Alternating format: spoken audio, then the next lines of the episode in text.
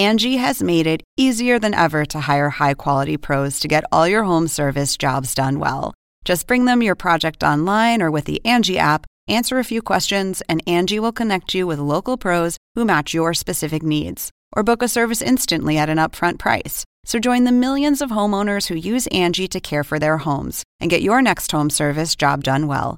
Download the free Angie mobile app today or visit Angie.com. That's A N G I.com. Bueno, amigos de Zona Pop CNN, soy Debbie Nova y no se pierdan mi entrevista por acá y mi nuevo álbum 3 y 33.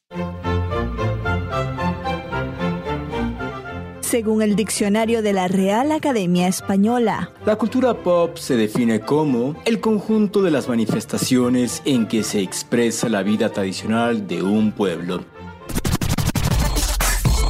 Nosotros la definimos como Música, cine, televisión, famosos teatro, moda. y arte. ¿Y tú? ¿Cómo la defines? Somos Zona Pop, con Marisabel Houston y Javier Merino. episodio de estreno. Y hoy vamos a platicar, bueno, más bien, Marisabel platicó con una costarricense, con una tica que la verdad la ha roto y está en uno de los momentos más altos de su carrera. Yo soy Javier Merino desde la Ciudad de México. Mi cuenta en Twitter es arroba merinoCNN y en Instagram me encuentran como Javito73, www.cnne.com diagonal zona pop y www.cnn.com diagonal zona pop. Y vámonos hasta Atlanta, Georgia. ¿Cómo estás, Houston? Muy bien, estoy desde mi casa como desde hace casi un año que venimos trabajando desde acá, desde nuestra casa, metida en el closet, que es en donde tengo el, el estudio de grabación del podcast. Ojalá que pronto pueda tener mis equipitos y grabarlos así estilo copano, como él tiene en su estudio en casa, pero un poquito más humilde, vamos a decir. Me encuentran en Twitter en arroba HoustonCNN y en Instagram arroba Marisabel Houston, en, en Clubhouse arroba Marisabel y el podcast lo pueden escuchar además de en, en Spotify, Apple Podcast, en, no sé, en TuneIn, en Google Podcast. También estamos en cnn.com barra o slash zona pop. Ahí nos puede escuchar desde la computadora y francamente saber en qué plataformas estamos porque en la barra inferior está todas las plataformas en donde nos pueden encontrar. Así es, conversé con Debbie Nova, esa costarricense tica a la que hacía referencia en el inicio y que seguro ya la gente descubrió por el título de este episodio.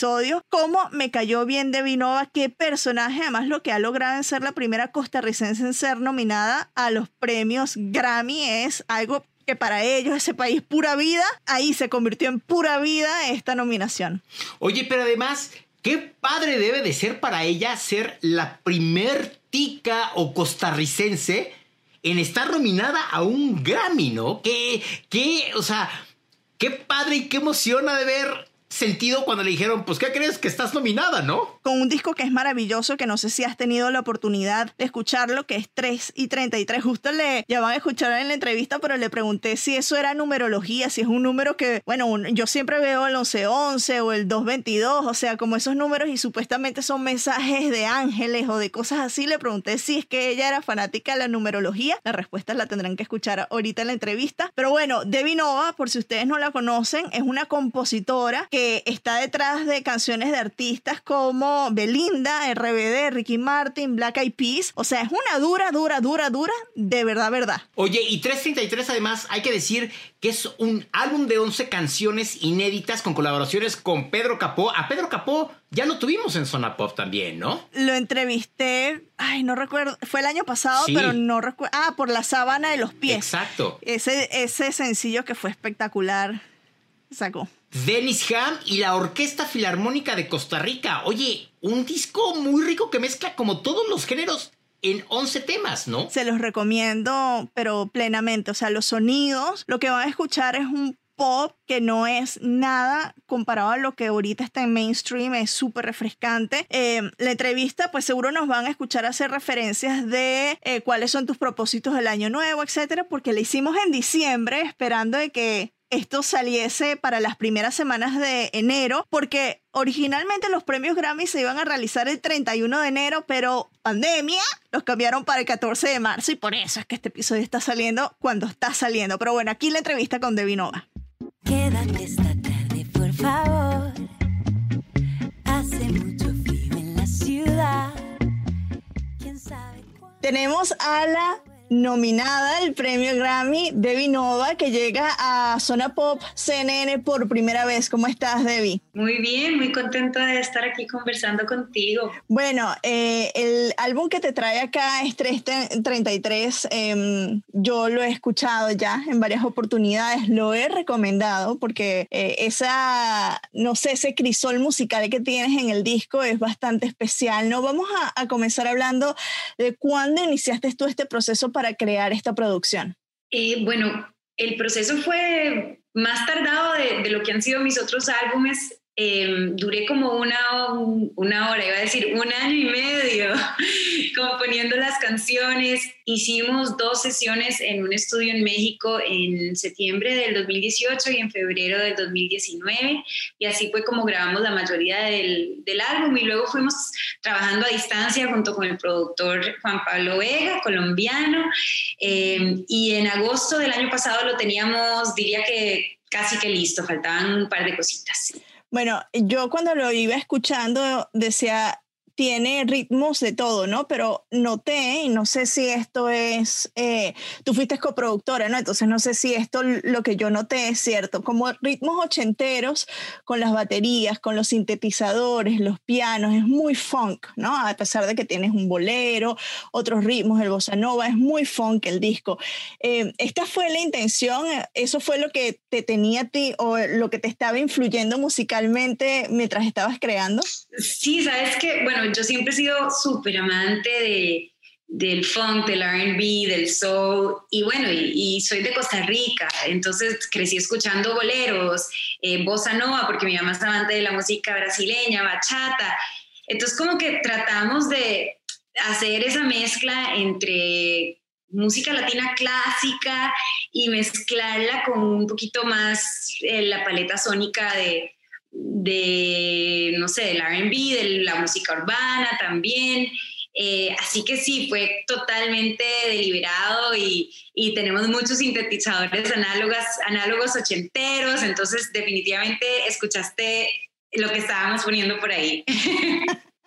Eso me contenta a mí. ¿Cómo fue? ¿Esta fue la primera vez que coproduciste un disco o ya habías hecho esa labor en tus otros discos anteriores? Ya había hecho esa labor en mis últimos tres álbumes. Bueno, el primero fue el que yo no, o sea, como que dejé muchas corrientes que me llevaran para todo lado, pero ya dos, tres y este que es mi cuarto, sí me, mm, me involucro, bueno, como, como tú que decías que eres muy perfeccionista, yo soy igual, igual, igual, o sea, yo estoy ahí metida desde el primer hasta el último, la última masterización, o sea, sí me involucro full en la creación de, de mi música.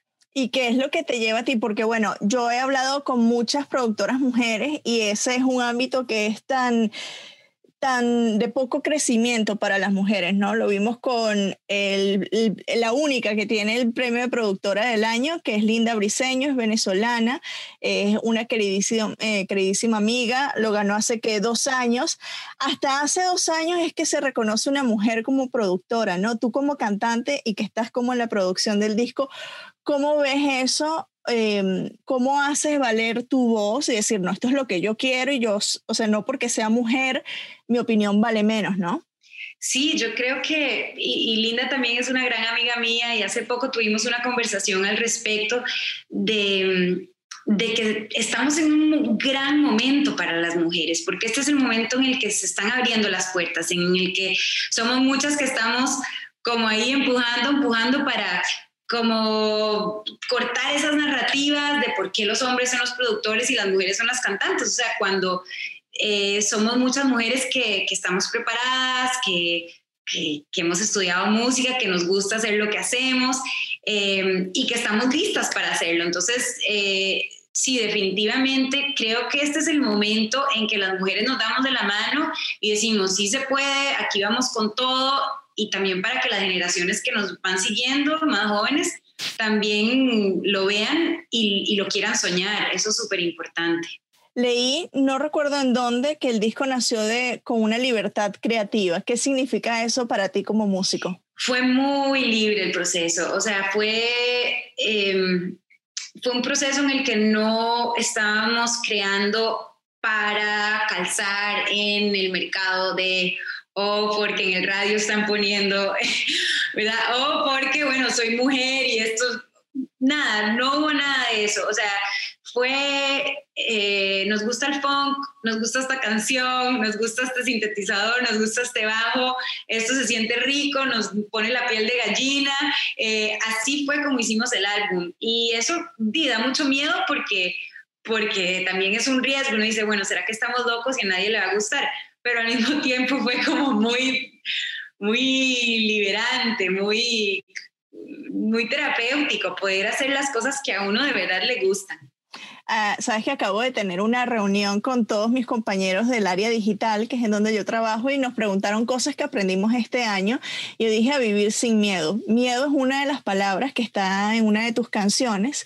El miedo a caerse, a levantarse, eh, eh, vivir a través de filtros, es, en Mentimos, ¿no? Creo que es esa canción la que lo tiene. Eh, ¿A ti te dio miedo mostrarte de esta manera vulnerable en este disco de alguna manera? Sí, totalmente. Yo creo que como artistas siempre estamos en ese filo entre lo que es incómodo y lo que nos encanta hacer. O sea, yo por lo menos em, siempre que voy a salir a un escenario es como que yo digo, pero qué loco esto, que yo siento tanta adrenalina y, no sé si es miedo, pero si uno sí siente como que va a salir al abismo, pero al mismo tiempo es adictivo y no no me imaginaría haciendo otra cosa, o sea, es lo que más me gusta, ese momento como de absoluta mm, vulnerabilidad e incertidumbre. Es el primer disco de una tica, de, una costarricense que llega a los Grammy. ¿Cómo te recibieron o cómo reaccionó tu país? Porque imagino que fue la locura total cuando, cuando dieron la noticia. ha sido, ha sido muy hermoso. Eh, había uno de los mensajes que decía, siento como que estoy viendo un partido de fútbol en la Copa Mundial. o sea, como que, claro, este es un país tan pequeño, imagínate, somos 5 millones de habitantes y esto para mí es, es un orgullo, un honor increíble y poder representar eh, pues al país, a las mujeres ticas centroamericanas, o sea, dar como, de nuevo, ese ejemplo de que sí se puede, de que sí hay campo para nosotras en este mundo de la música, es, es muy, muy especial. Sabes que uno de tus mayores promotores es otro amigo en común que tenemos, que es Jorge Castro, que ah. también, sí, la tienes que entrevistar, la tienes que entrevistar, yo te ayudo a conseguirla. O sea, estaba en lo que sí me decía, es que el disco de ella es tan bueno que tienes que estar en, en CNN en español y en tu podcast. Eh, esa camaradería que tienen entre los músicos, imagino que debe ser algo muy especial porque es respeto que se tienen entre todos ustedes, ¿no? Sí, yo creo que este año en particular nos hemos dado cuenta lo importante que son nuestras relaciones humanas. O sea, yo, yo digo que esta carrera a mí me ha dado mucha riqueza en relaciones, ¿verdad? O sea, sí. es como el periodismo en mi caso. Sí, porque si no, uno dice, bueno, me fui de gira y trabajé muchísimo, no me gané ni un peso, pero me gané tantos amigos y tantas, tantas lindas relaciones, porque de verdad que es, ese, es lo que te mantiene en este camino sano. O sea, si no, imagínate, estás aislado. Eh, y definitivamente, como decíamos, en, mi país eh, somos tan pequeñitos que, que, bueno, cuando uno gana, todos ganamos. Y así debería de ser, aunque el país sea muy grande, ¿verdad? Claro, totalmente. Porque 333, ese es un número que ves muy a seguido tú. Yo, yo veo mucho el 333 y el 1111. Sí, igual. Eh, 3 y 33 desde que soy niña me aparece en todo lado, en momentos muy específicos. Me han dicho miles de cosas. Eh, una que me gusta mucho es que son ángeles que me están cuidando. Y yo no sé, este álbum es eh, habla sobre regresar al momento presente, sobre em, estar aquí, ahora, no importa lo que está pasando en tu vida, no importa si estás en un momento de oscuridad, en un momento de luz, saber que estás donde tienes que estar. Y, y cuando yo veo el reloj y son las 3 y 33, es como que regreso al momento presente y digo, ok, ¿cómo estoy? Respiro, estoy bien, estoy aquí, estoy con salud. Entonces, por eso le puse al álbum más. Ahora que lo dices, entiendo un poco tal vez las pausas que escuché en algunas canciones donde se paraliza toda música, escuchamos un breve silencio y continúa todo, ¿no? los silencios son también parte de la música, dicen mucho, pero vemos que la pausa este año también a nosotros nos ha traído este, muchas cosas que aprender, ¿no? Cuando los músicos dejan esas pausas en medio de su canción, ¿qué es lo que quieren decir? Porque claro, nosotros no escuchamos nada, eh, ¿sabes? Por nuestros sentidos, pero hay un significado allí. Sí, yo creo que la música tiene que respirar y las canciones tienen que mantenerte con ese sentido de, ese sentimiento de, em, de ganas, no sé. Em, yo creo que esas pausas representan eso, como, como un momento que, que te da para reflexionar, aunque sea consciente o inconscientemente, y seguir. Em, que lo que estás diciendo es, muy cierto. Este año ha sido precisamente eso, un momento de pausa para, para encontrar espacios para otras cosas. Yo creo que al final de cuentas, con todo y que ha sido un año muy, muy duro, también ha tenido sus lecciones importantes, ¿verdad? ¿Cómo lo has vivido tú? Particularmente? Pues mira, eh, al principio fue muy duro porque fue triste ver como todos los conciertos se cancelaban y los viajes y eso sí fue bastante complicado, pero no sé, como que después de dos meses ya como que mi cuerpo dijo, ok, esto es lo que es y, y, ahora tenemos que aprender a vivir de esta manera y fue muy bonito, o sea, fue bonito estar en casa, fue bonito estar con mi esposo, eh, fue bonito encontrar tiempo para cocinar, para caminar en, bueno, nosotros vivimos muy cerca del mar, eh, caminar. ¡Ay, qué delicia! o sea, cosas que yo te digo, durante el ritmo normal de la de vida no, no hago. Entonces, eh, fue como, bueno, estoy viviendo, estoy viviendo tal vez... esto es vida, o sea, tal vez el hamster wheel, ¿verdad? No, no es no es vida y creemos que sí. Entonces yo creo que ha sido como bonito tomar perspectiva y entender lo que, lo que importa.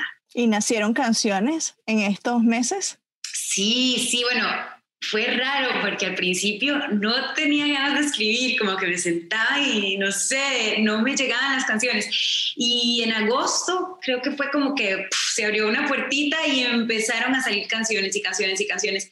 Y, y sí, ahora tengo, no sé, un grupo como de veintipico de canciones, no, no que todas sean buenas, pero están ahí y ahora empieza el trabajo como de trabajarlas, de escogerlas, de seguir componiendo y, y ojalá armar un nuevo álbum. Te vimos en los Latin Grammys también, ¿no? Yo eché mucho de menos y Elina, que es la que nos está ayudando acá en esta conexión, ella lo sabe porque se lo dije N cantidad de veces que eché mucho de menos ir al, a la alfombra roja porque es la cobertura para mí del año, que es la que yo me gozo, no duermo nada porque bueno, estoy todo el día produciendo y entrevistando, pero yo lo eché mucho de menos. Tú si estuviste allí, te vimos en el escenario, ¿cómo fue para ti como artista ir después de tantos meses encerrada, ¿no? Ir a un escenario, cantar, pero también con el matiz de que estamos en pandemia, que todo el mundo tenía que estar en máscaras, etcétera. Sí, fue, es, es exactamente eso, eso que dices. Eh, por un lado me sentía muy honrada y muy emocionada y nerviosa y bueno, voy a salir, voy a cantar en los Latin Grammys, qué honor, qué emoción. Y por otro lado fue bastante triste, o sea, em, bueno, tú sabes, uno se va una semana a Las Vegas y son celebraciones y son muchos abrazos y son, ay, o sea, encontrarte con amigos por los pasillos. Y bueno, esto fue totalmente diferente. Em, yo creo que Igual sí rescato que, que, bueno, se encontraron maneras de celebrar la música y, y, creo que este año es eso, es, es cómo podemos seguir adelante, aunque no es lo que, lo que nos gustaría y lo que era antes. Eh, bueno, es lo, que, es lo que es y vamos a seguir adelante, vamos a seguir fuertes y eh, entonces sí, fue una mezcla como de emociones, eh, pero qué rico volver a Las Vegas, ojalá pronto. Ay, sí, ojalá pronto. Pues que los que no han estado en esa semana es que de verdad es una celebración espectacular de la música latina, ver mucha gente que uno aprecia, ver artistas que uno aprecia, entonces es algo muy rico, es algo que eh, anualmente nos recarga, ¿no? Eh, casi que antes del Thanksgiving, antes de las Navidades, uno va y como que ya se eleva espiritualmente de alguna manera, este, decirlo. ¿Cómo, cómo fue el, o, qué traes tú de la música para la pandemia? No, por ejemplo, mucha gente descubrió que la música es sanadora para su vida que lo utilizan como una manera de aquietar la mente, de estar más en el presente. ¿A ti cómo te sirvió esto que es tu profesión? ¿Cómo la trajiste para la, pandemia, aparte de escribir a ti a nivel personal? Sin duda sanadora, o sea, sin duda, ¿sabes lo que sentí? Como, como que eh, regresé como a la esencia de lo que hago, o sea, ¿por qué hago música? ¿Para qué hago música? Y el poder inmenso que tiene la música, o sea, poder de conexión, porque yo digo, bueno, qué locura que en este año, que fue un desafío sacar música, logré conectarme con tanta gente, aunque no fueran personas, eh, hubo mucha conexión y eso habla de manera enorme de la música y, bueno, sí he tenido momentos en este año en que me siento súper triste, agarro la guitarra, empiezo a tocar y eso como que va cambiando, no sé, mi energía, mi frecuencia y me siento mejor. ¿Qué propósitos tienes para el año nuevo? ¿Ganarte el Grammy? Ganar el Grammy. Ese es un propósito un poco fuera de mi control, pero no, sabes que yo creo que aplicar las lecciones que nos enseñó el 2020, yo creo que tener un poquito más de balance en mi vida, no sé si regresaría al ritmo tan loco que llevaba antes de viajes y, em, y movimiento, creo que me quedaría con un poquito más de pausa por aquí, por allá. Creo que em, apreciar mucho los momentos con mi familia. Em, sí, aplicar las lecciones que me, que me dejó el 2020. Debbie, ya para finalizar, ¿alguna curiosidad que la pienses ahora y que te, te haga sonreír de lo que fue el proceso de creación de 3 y 33? A ver, a ver, a ver, a ver, a pensar, a pensar. Siempre los dejo así. Sí, es que de seguro que sí hay. O sea... Em, o en el estudio de grabación, por si recuerdas alguna, por ejemplo, en el estudio. Bueno, me, me, acuerdo de muchas celebraciones en el estudio de grabación. Nos quedamos en un estudio que se llama El Desierto, que es un estudio donde vas a dormir y uno come ahí. Em, entonces eh, se forma una burbuja muy bonita. Eh, y, la pasamos súper bien, la pasamos muy, muy bien. Tomamos mucho mezcal. Esa, ah, mezcal, eso es súper importante estando en México. Para mezcal. Mezcal y para todo bien, también. Regalémonos, mi amor, este atardecer, que es de los dos, de los dos, de los dos. Pronto tienes que partir, no me quiero Oye, ¿cuánta emoción pudo transmitir en, esta entrevista, ¿no? Es adorable, o sea, a mí me cayó súper, súper bien de Vinova y además que es una, ¿sabes qué es chévere? Que estemos sacando esto en el mes y la semana en donde se conmemora la mujer, una mujer que es cantautora, eh, una mujer que se escribe sus canciones, que eh, logra colaboraciones espectaculares, así que, o sea, para mí es, es mucha emoción siendo mujer, no siendo música, pero hablando de música y haciendo periodismo musical, tenerla acá esta semana, este mes. Y ojalá que ya pronto pueda regresar y que tú la puedas conocer, Javier, porque sé que te va a caer, pero es que es muy fácil la conversación con ella, ¿me entiendes? Entonces cuando las conversaciones surgen y, y se desarrollan de una manera muy natural, uno siempre las disfruta y quiere más y quiere que la gente regrese.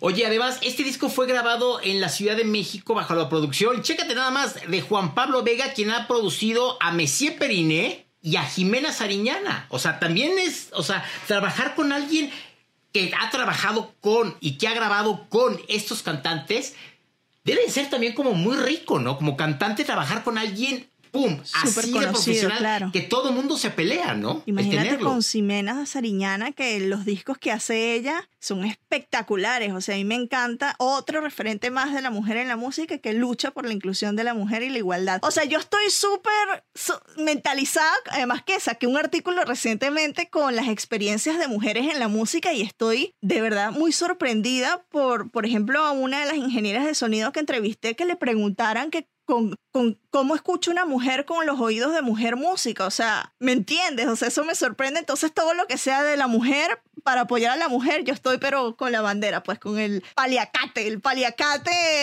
el paliacate verde. O sea, ya puesto encima durante toda esta semana. Bueno, espero que hayan disfrutado esta entrevista con Debbie Nova. Ya saben, pueden ir a las redes sociales a dejarnos sus comentarios en arroba zona pop CNN, Twitter, Facebook y en Instagram. Y en mis redes sociales pueden encontrarme como arroba Marisabel en Instagram y arroba Houston CNN en Twitter. Y tú, Javier, por favor, di dinosaurio amigo y Toribia, la bigotona porque la has dejado en, la has echado al olvido en los últimos episodios. La verdad, sí. Y al dinosaurio amigo próximamente va a haber una. Ah, porque ya supe. especial. Es que ya supe cómo grabar la, una canción que esté yo escuchando en mi celular y que a la hora que yo abra video no se corte la canción. Ya lo descubrí, cómo puedo grabar un video con una canción que se esté escuchando y además que se grabe cómo estoy cantando. Entonces va a haber una sorpresa con el dinosaurio amigo y con Toribia la bigotona. Pero sabes que... deberías hacerte un TikTok del dinosaurio amigo y hacer retos de TikTok. Ay, no. Tengo cuenta de TikTok, pero la verdad, o sea... Te da mucha flojera. Sí, Sí, la verdad, sí, la verdad, sí. Entonces, eh, pero sí, estén pendientes de ese, de ese video que vamos a hacer Toribia la Bigotona con Dinosaurio Amigo. Y a mí me pueden encontrar en Twitter como MerinoCNN y en Instagram como Javito73. Nuestra página popera con todos los artículos www.cnne.com diagonal zona pop y la página con todos los episodios www.cnn.com diagonal zona pop. Y ya, vayan a escuchar 333 de Devinova. Yo ahorita lo hago, yo sí lo voy a hacer ahorita, ¿eh? Lo vas a disfrutar y ya después me dejas por WhatsApp tus comentarios. Bueno, adiós. Bye bye.